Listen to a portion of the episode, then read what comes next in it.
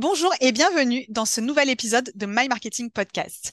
Aujourd'hui, j'ai le plaisir de recevoir Marine Aubaret, qui est business designer au service des entreprises qui veulent une croissance stratégique en bossant moins, mais mieux.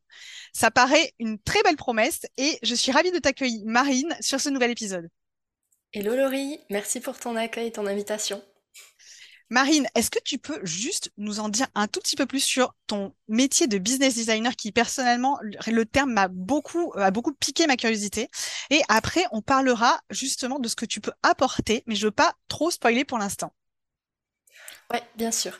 Alors le job de business designer, en fait, c'est d'allier, comme tu l'as dit, la stratégie avec l'opérationnel. Pour ça, ben, je vais bosser sur des problématiques, par exemple, de structure d'entreprise, d'organisation, de process de productivité en proposant des solutions innovantes et créatives pour que l'opérationnel, ça soit beaucoup plus simple et efficace pour tout le monde.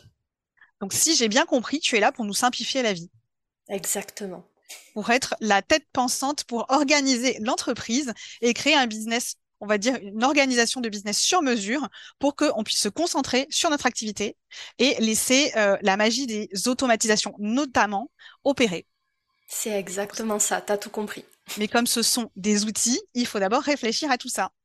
Exactement, il faut d'abord concevoir des systèmes qui sont basés sur bah, les objectifs, les stratégies et surtout les utilisateurs qui sont au cœur de tous les systèmes et ensuite seulement à la fin on automatise. Bah, écoute, c'est parfait, Marine. Et euh, aujourd'hui, tu es venue spécifiquement parce que c'est vrai que les automatisations euh, dans les entreprises, euh, c'est très vaste puisque tu peux intervenir vraiment dans différents domaines d'activité de l'entreprise, que ce soit aussi bien dans l'administratif, la finance, mais également, et c'est là où je veux en venir, de marketing et, et même la vente. Et aujourd'hui, tu vas nous parler spécifiquement de cinq automatisations qu'on peut mettre en place, cinq idées d'automatisation qu'on peut mettre en place dans son business. Et à, on va dire, à chaque étape du parcours client. Exactement. Alors moi, je vais beaucoup parler d'expérience client puisque c'est mon cœur de métier. Mais expérience client, parcours client, c'est la même chose pour vous. Ne vous compliquez pas la vie. D'accord. Donc, avant de rentrer dans ces cinq idées, moi, j'ai envie de vous partager des indicateurs à surveiller puisque bah, si on optimise un parcours client, l'idée, c'est de pouvoir faire un comparatif avant-après. Donc, les indicateurs, au minimum que je recommande de suivre. Il va y avoir le taux de satisfaction client. Il va y avoir aussi le NPS, c'est le score net du promoteur. Ça veut dire la propension et la probabilité qu'une personne vous recommande à une autre personne.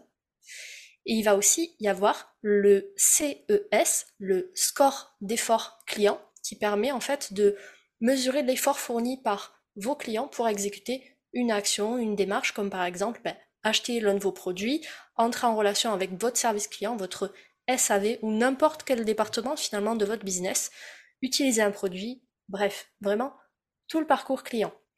Les autres indicateurs qui sont intéressants à regarder aussi, c'est la résolution de problèmes au premier contact, c'est-à-dire si on vous fait remonter une recommandation, quel est le pourcentage de chances que vous la résolviez dès le premier message.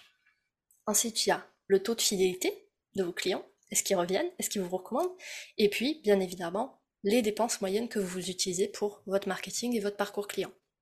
Ok, bah écoute, merci, c'est hyper précis. Euh, j'espère que nos auditeurs sont pas en PLS en train de s'imaginer qu'ils n'ont absolument rien de tout ça. Euh, est-ce que, parce que c'est vrai que c'est des termes qu'on n'entend pas très souvent encore aujourd'hui et qui sont vraiment spécifiques euh, à, on va dire, euh, des techniques qui sont assez avancées euh, en marketing. Est-ce que tu peux donner quelques clés pour mettre ça en place rapidement ou pour comment les observer et aussi est-ce que tu peux nous dire si alors moi je pense que j'ai la réponse hein, ça s'applique aussi bien en B2B qui sont la plupart de nos auditeurs sont en B2B qu'en B2C alors, ça s'applique à tout le monde, effectivement. Pour les appliquer, c'est des indicateurs qui ont des grands noms, donc ils peuvent faire peur, mais en fait, ils sont très très simples à calculer. Si je prends par exemple le taux de résolution d'une réclamation au premier contact, bah ça c'est tout simple. Vous récapitulez le nombre de messages que vous recevez de vos clients pour une réclamation dans ce cas-là, et vous regardez au bout de combien de messages vous résolvez le problème. Ça c'est assez facile. Au niveau du taux de satisfaction ou du taux de recommandation, ça, par exemple, vous pouvez le mesurer avec des questionnaires, avec des enquêtes et même en discutant directement avec vos clients, puisque c'est eux finalement qui ont les données en tête. Ok, bah écoute, très bien. Et juste une, une petite question. Si par exemple on n'a pas de réclamation, on n'est pas, on est dans le service et c'est vrai que euh, par exemple pour une entreprise qui vend du conseil, on n'a pas nécessairement de la, de la pardon, on n'a pas nécessairement euh, de la réclamation. Est-ce que on est obligé d'avoir tous ces indicateurs ou on peut juste choisir certains indicateurs en, par rapport à la pertinence que ça a pour notre profession? Alors, on n'est surtout pas obligé de tous les prendre. Là, je vous en ai fait une liste plus ou moins exhaustive parce que bah, l'idée, c'est que vous ayez un maximum d'infos. Mais l'objectif d'un indicateur, c'est qu'il soit rattaché à un objectif. Donc, si votre objectif du moment, c'est par exemple d'améliorer le taux de satisfaction client et que vous n'avez pas de réclamation, bah, ne suivez pas un indicateur qui sert à rien dans votre business. Ok, c'est parfait. Donc on récapitule, on choisit l'indicateur sur lequel on veut pouvoir mesurer une évolution et s'améliorer. Exactement. Et ce que je recommande, c'est d'avoir le moins d'indicateurs possible, mais les plus stratégiques. C'est-à-dire, dans l'idée, c'est un, voire deux maximum indicateurs par objectif. Ok. Bah écoute, c'est très clair. Euh, je te remercie. Et euh, du coup, est-ce que tu peux nous en dire un petit peu plus sur des automatisations simples qui peuvent être mises en place à chaque étape, justement de ce, euh, de ce parcours expérience client, puisque toi tu parles d'expérience client et je te rejoins, c'est la même chose. Oui, alors du coup pour cet épisode, je vais me baser sur le tunnel ARC qu'on voit souvent en marketing et en growth marketing. Donc c'est un parcours client qui est constitué généralement en entonnoir et qui a cinq phases. L'acquisition, l'activation, la rétention, la recommandation et le revenu. En fait, chacune de ces lettres, ça veut dire, euh, ça se regroupe et ça veut dire ARC. Donc, pour ceux qui l'ignorent, je vais juste faire un petit focus. C'est en fait c'est deux lettres, mais qui reviennent plusieurs fois. Donc, on a A, A, R, R, R. Est-ce que tu peux nous faire un rapide rappel, Marine, de chaque euh, donc activation, euh, acquisition, acquisition, activation, rétention, recommandation et revenu. Oui, et à, l'état, donc l'activation, c'est vraiment euh, le, le, premier, l'acquisition, c'est vraiment le premier niveau. Euh, c'est lorsque le client nous, nous rencontre pour la première fois. Donc, pour redonner l'ordre et à quelle étape stratégique ça correspond, si jamais euh, certains de nos auditeurs ne sont pas encore très familiers avec ce framework. C'est exactement ça. Et eh bien justement, comme tu parles d'acquisition, on va démarrer par là. L'acquisition, ça répond aux questions comment est-ce qu'on attire à nous nos prospects, nos futurs clients? Comment, par exemple, on fait venir les gens sur notre site web? Alors sur l'acquisition, il y a plein de stratégies qui existent. Vous pouvez faire de l'inbound, par exemple avec de la création de contenu. Vous pouvez faire de l'outbound avec de la pub ou euh, avec euh, d'autres services. Des, des, messages directs. Euh, des emails, des messages directs, de la prospection. Enfin, il y a beaucoup beaucoup de choses. Et l'objectif à cette étape-là, c'est de générer autant de prospects qualifiés que possible. Alors, des indicateurs à, regarder généralement à cette phase-là, c'est bah, par exemple sur un site web, c'est le nombre de visiteurs total. Mhm. Euh, vous pouvez regarder depuis quelle plateforme ils arrivent, si c'est depuis un réseau social, si c'est depuis Google ou un autre moteur de recherche par exemple.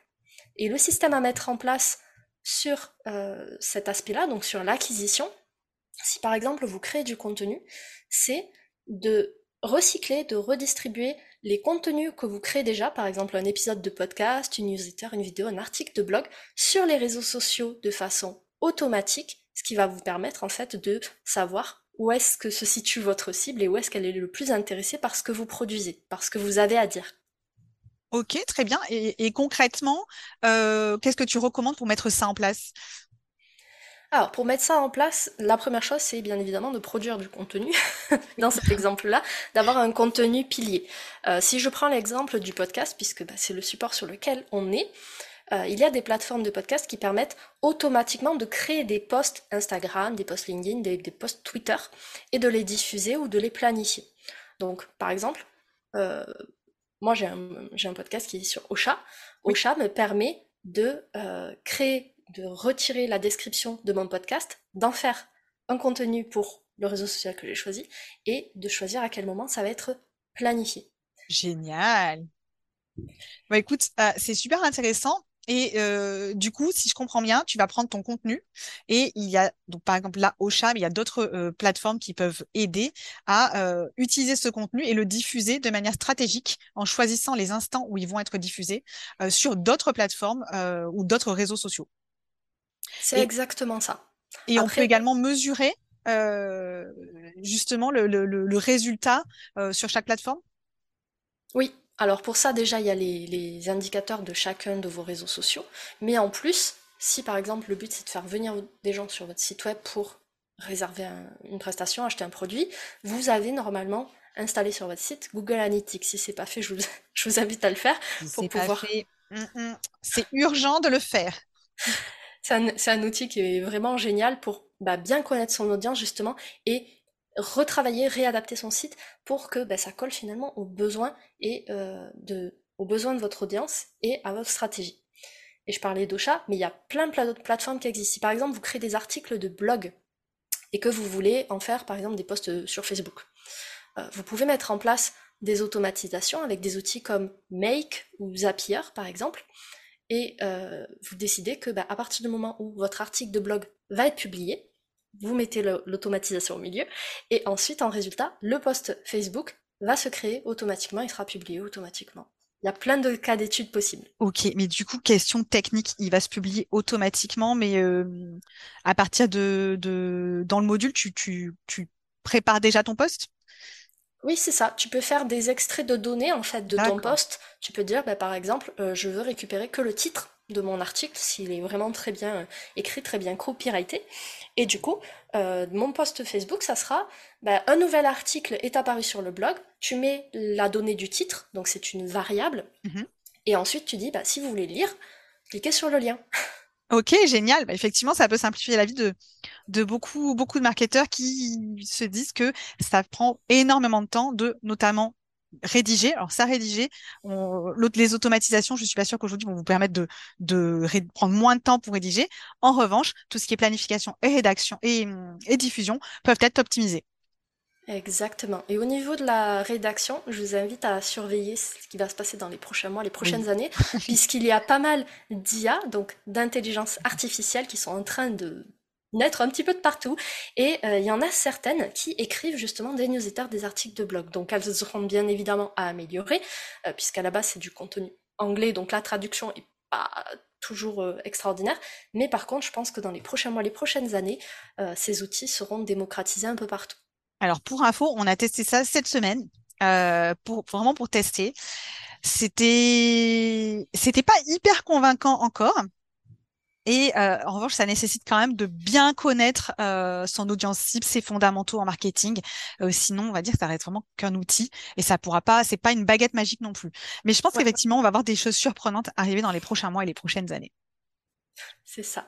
Du coup, je te propose qu'on passe à la deuxième étape du tunnel qui est l'activation. Mhm.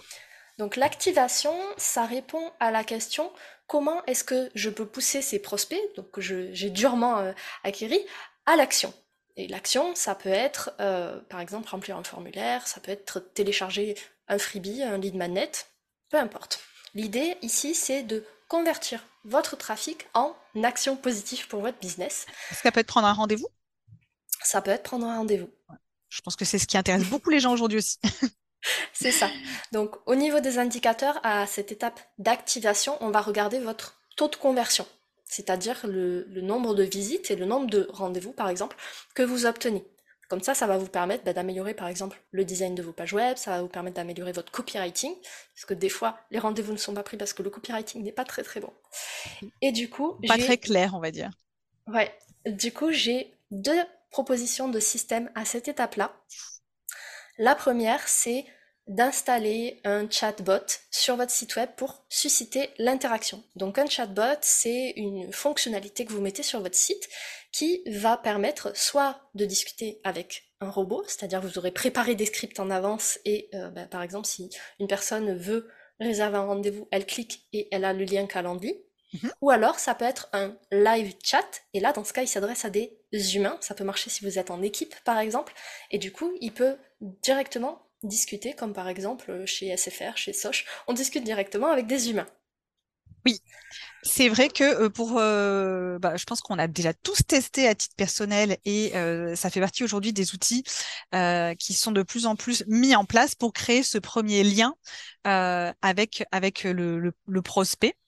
Qui est même encore suspect à ce moment-là, et euh, humaniser la relation à travers pourtant quelque chose qui est automatisé et euh, c'est pas forcément toujours des, personnes, euh, des personnes derrière, et ce sont des robots, mais ça donne déjà une première connexion, euh, ce qui permet de les faire passer à l'action.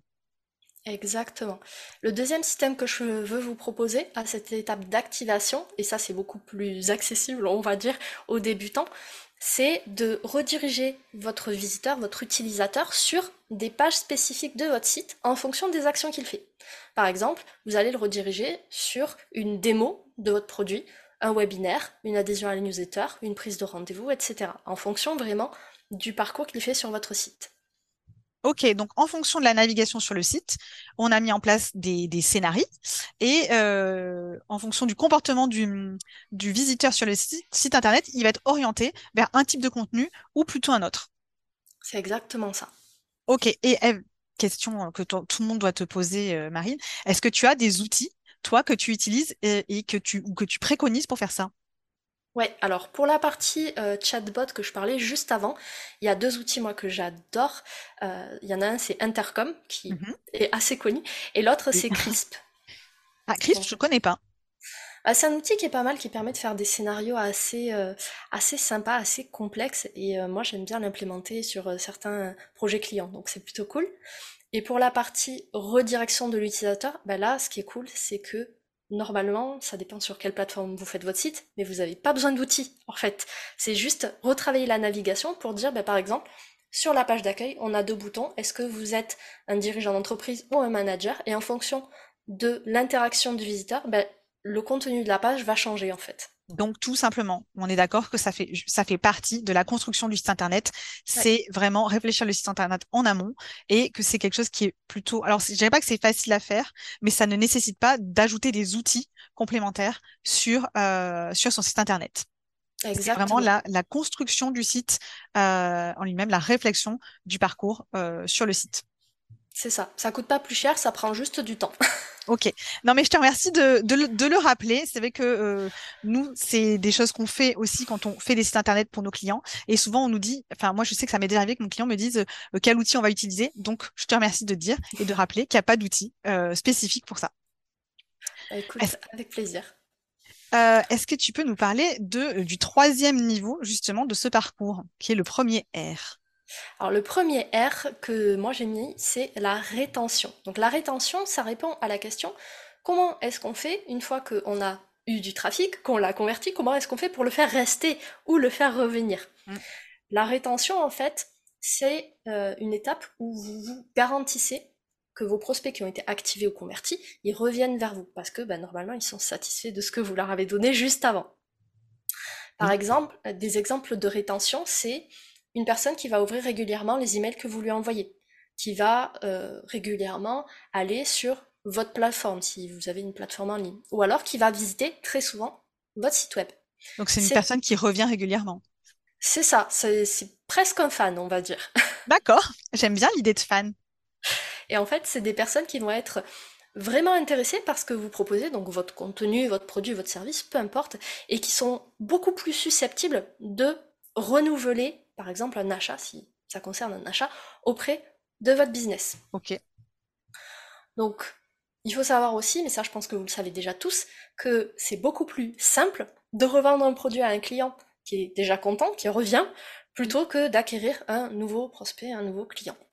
Le coût est moins élevé puisque l'effort a déjà été fait pour, euh, pour, l'acqui- pour, euh, pour acquérir ce client. Et euh, c'est d'ailleurs malgré tout quelque chose, la fidélisation ou la rétention, qui n'est pas aussi- autant travaillée qu'elle ne devrait être. Exactement. Et ça, on, on- on va en parler euh, sur l'autre R aussi, parce que j'ai des choses à dire à ce sujet. Mais je t'en prie. Mais euh, du coup, sur la phase de rétention, il y a deux systèmes, encore une fois, mais qui se regroupent un petit peu. Le premier système, c'est le lead scoring, c'est-à-dire la classification des leads, des prospects, en fonction des actions qu'ils font. Mettons que euh, vous décidez qu'une personne qui visite une page de votre site web, elle gagne un point. Si elle clique sur votre lien pour prendre rendez-vous, elle va gagner trois points. Et si elle se présente au rendez-vous et qu'elle vous demande un devis, elle gagne cinq points. Ensuite, le lead scoring, c'est une pratique qui est vraiment indispensable à mettre dans n'importe quel business, peu importe que vous soyez en B2B, en B2C, une grosse entreprise, une petite entreprise, peu importe. C'est vraiment un outil qui permet de qualifier vos prospects et donc d'adapter euh, les réponses que vous allez faire au parcours client. Si par exemple une personne visite votre site et ne revient plus jamais, ça sert à rien de lui envoyer plein de promotions par mail, puisque visiblement elle n'a pas été intéressée la première fois. Oui. c'est sûr qu'on va pas lui courir derrière. Même au niveau de l'image, c'est pas terrible. Exactement. Donc la, la, première étape sur cette étape de rétention, c'est le lead scoring, c'est de qualifier les personnes qui gravitent finalement autour de votre business. Et le deuxième système qui souvent est très lié, euh, en tout cas pour les personnes qui produisent du contenu, c'est euh, le lead nurturing. Ça veut dire alimenter les leads, les prospects, avec bah, du contenu pour maintenir la relation, tout simplement. Donc là, vous pouvez par exemple leur envoyer des études de cas, des démos de produits, leur proposer d'autres rendez-vous ou d'autres produits. Et ça, vous pouvez le faire automatiquement en fonction, par exemple, de la période à laquelle ils ont fait une action, donc qu'on a vu dans le lead scoring, ou qu'ils ont fait un achat. Moi, ce que je fais souvent dans le lead nurturing, c'est une fois que j'ai eu euh, un client pour une prestation précise, au bout d'un certain nombre de jours, j'ai des mails automatiques qui s'envoient, donc une séquence mail finalement, où je lui envoie bah, des petites choses, soit des épisodes de podcast, des études de cas, euh, ça dépend de la prestation. Ok, mais alors question euh, un petit peu piège, c'est que ces séquences mail euh, pour justement bah, continuer de rester dans l'esprit du client euh, qui a, on va dire, vécu une bonne, euh, une bonne expérience avec nous. quelle différence tu fais? Alors moi, je la réponse, mais en fait, je voudrais que tu le dises entre la séquence mail et, par exemple, l'enrôler dans ta newsletter. Alors, pour moi, c'est pas tout à fait la même chose. Une newsletter, c'est, on va dire, une personne, déjà, elle n'a pas forcément acheté chez vous. non, elle, elle s'est inscrite à la newsletter.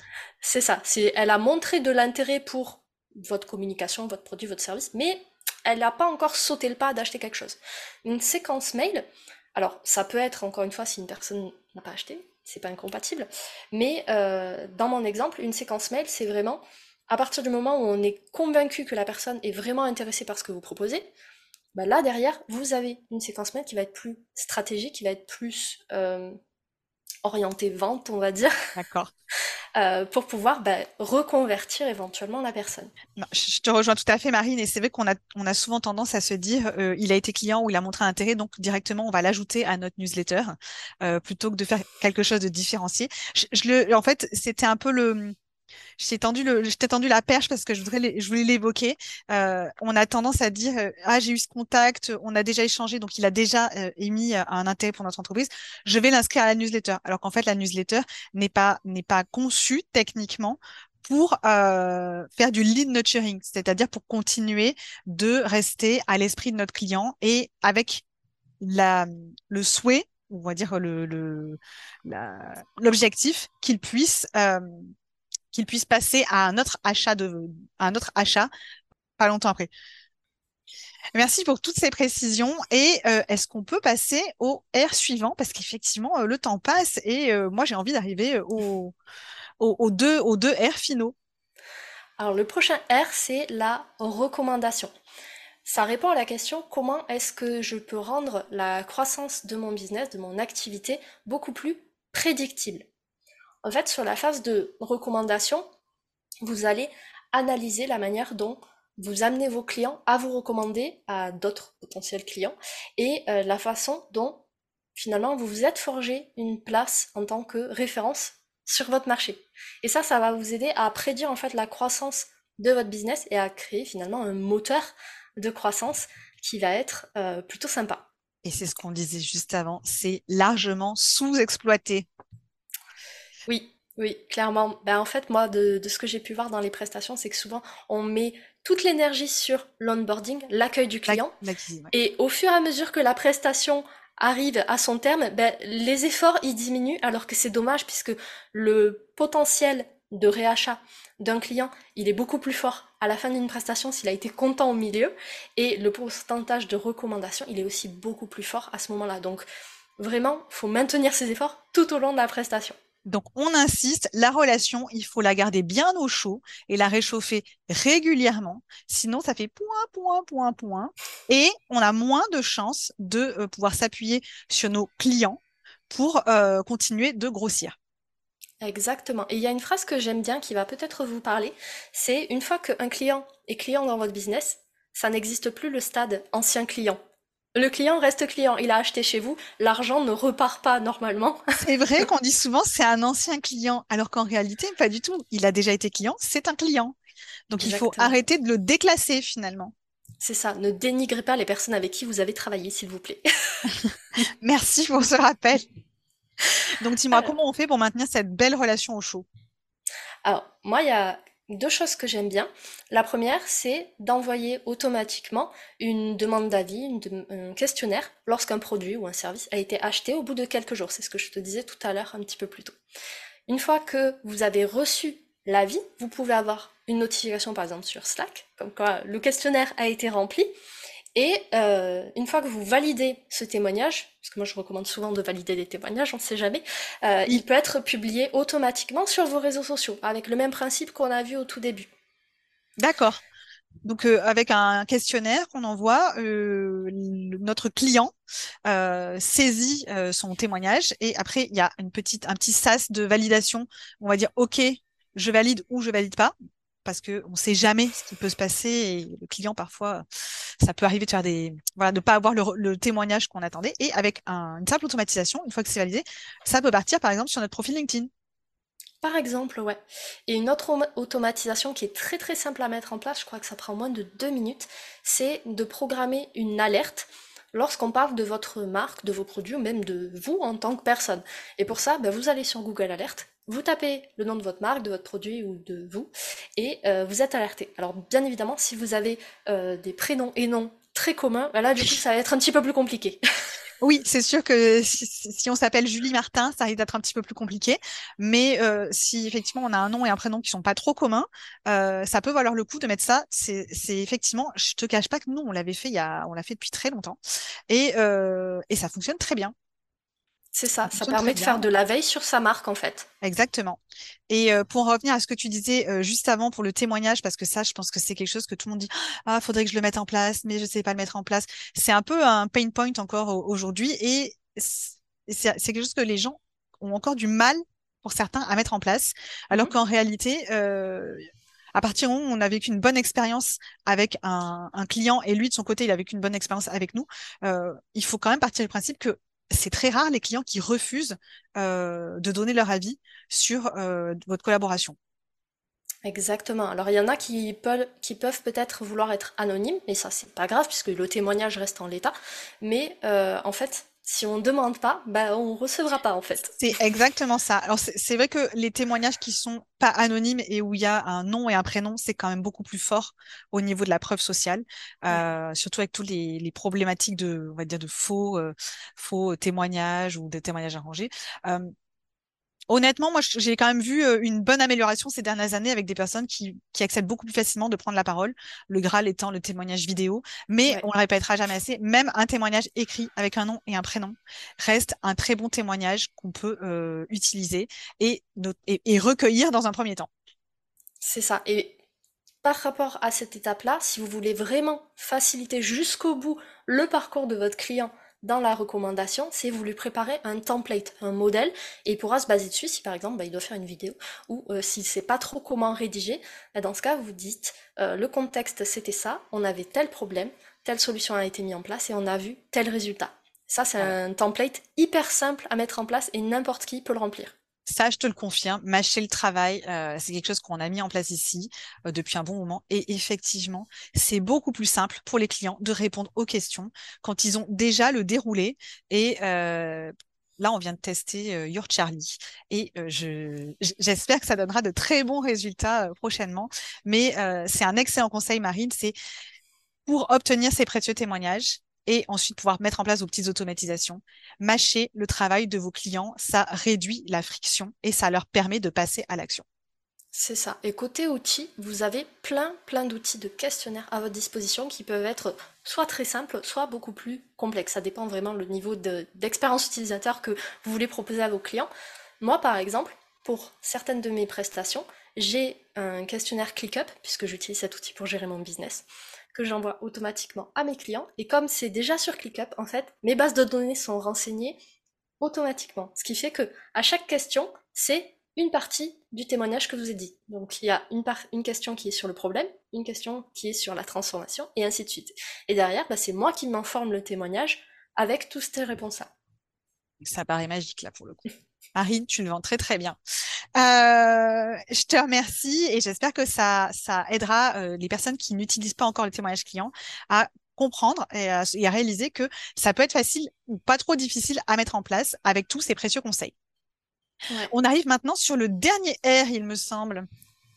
exactement. Le dernier R, c'est le revenu. Je le mets à la fin parce que parler d'argent, c'est souvent un petit peu compliqué.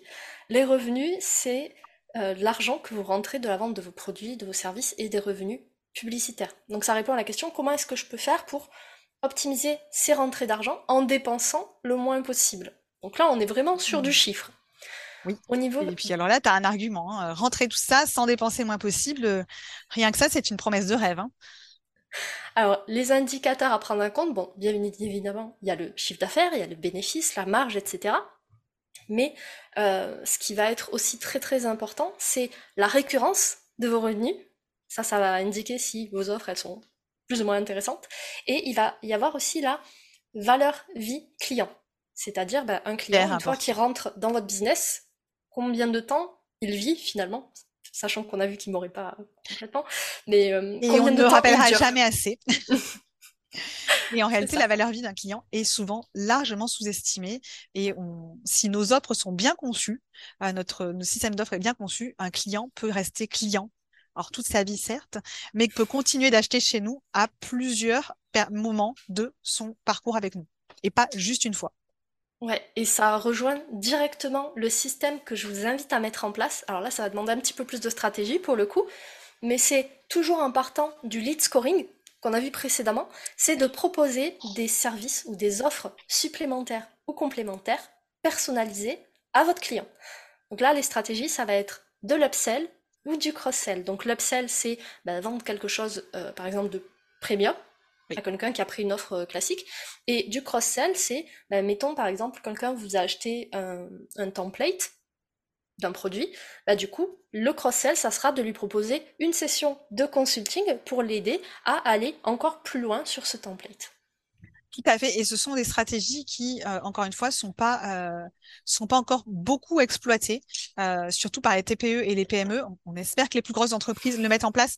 Je ne mettrai pas toujours ma main à couper sur le sujet, mais c'est hyper précieux parce que ça permet d'augmenter effectivement la valeur vie du client. Et en dehors, sans le regarder nécessairement de notre côté où ça augmente notre chiffre d'affaires, c'est mmh. surtout qu'on va aussi se positionner pour répondre de manière récurrente aux besoins de nos clients.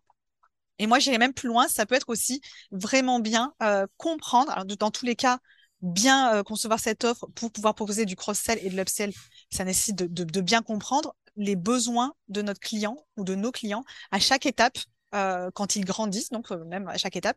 Et moi, j'ajouterais même des partenariats où aujourd'hui, on peut se positionner en disant, OK, moi, je ne suis pas forcément aujourd'hui la personne pour le faire, mais je vais m'allier avec un autre prestataire pour euh, venir satisfaire ce besoin parce que je sais que c'est important pour vous. Exactement. Et pour vous donner quelque chose de très visuel, votre offre, elle est là pour amener votre client d'un point A à un point B. Et c'est pas parce qu'il a atteint le point B que sa route elle est finie. Vous pouvez ah créer une autre offre qui va l'amener du point B au point, C, et ainsi de suite. Et même qui va prendre des détours, pourquoi pas, qui va visiter euh, un petit château euh, à côté et revenir sur le point C par la suite et se positionner comme un véritable partenaire de, de notre client. C'est ça. Et ça fait partie de l'expérience utilisateur, que ce soit pour le client, mais même pour nous, en tant que chef d'entreprise, puisqu'on évolue, nos services évoluent. Et c'est franchement hyper épanouissant de pouvoir évoluer en même temps que ses clients. Oui, et je le souhaite à tout le monde. Et du coup, comment tu fais pour optimiser? Donc ça, c'est vraiment les automatisations. Est-ce que tu, toi, tu as un conseil pour continuer? Donc, est-ce que c'est le canal mail? Est-ce que c'est une automatisation? Comment est-ce que tu fais toi pour euh, euh, proposer cette dernière étape de manière un peu plus automatique alors déjà, il faut avoir, on va dire, un certain panel d'offres pour pouvoir en proposer des supplémentaires ou des complémentaires.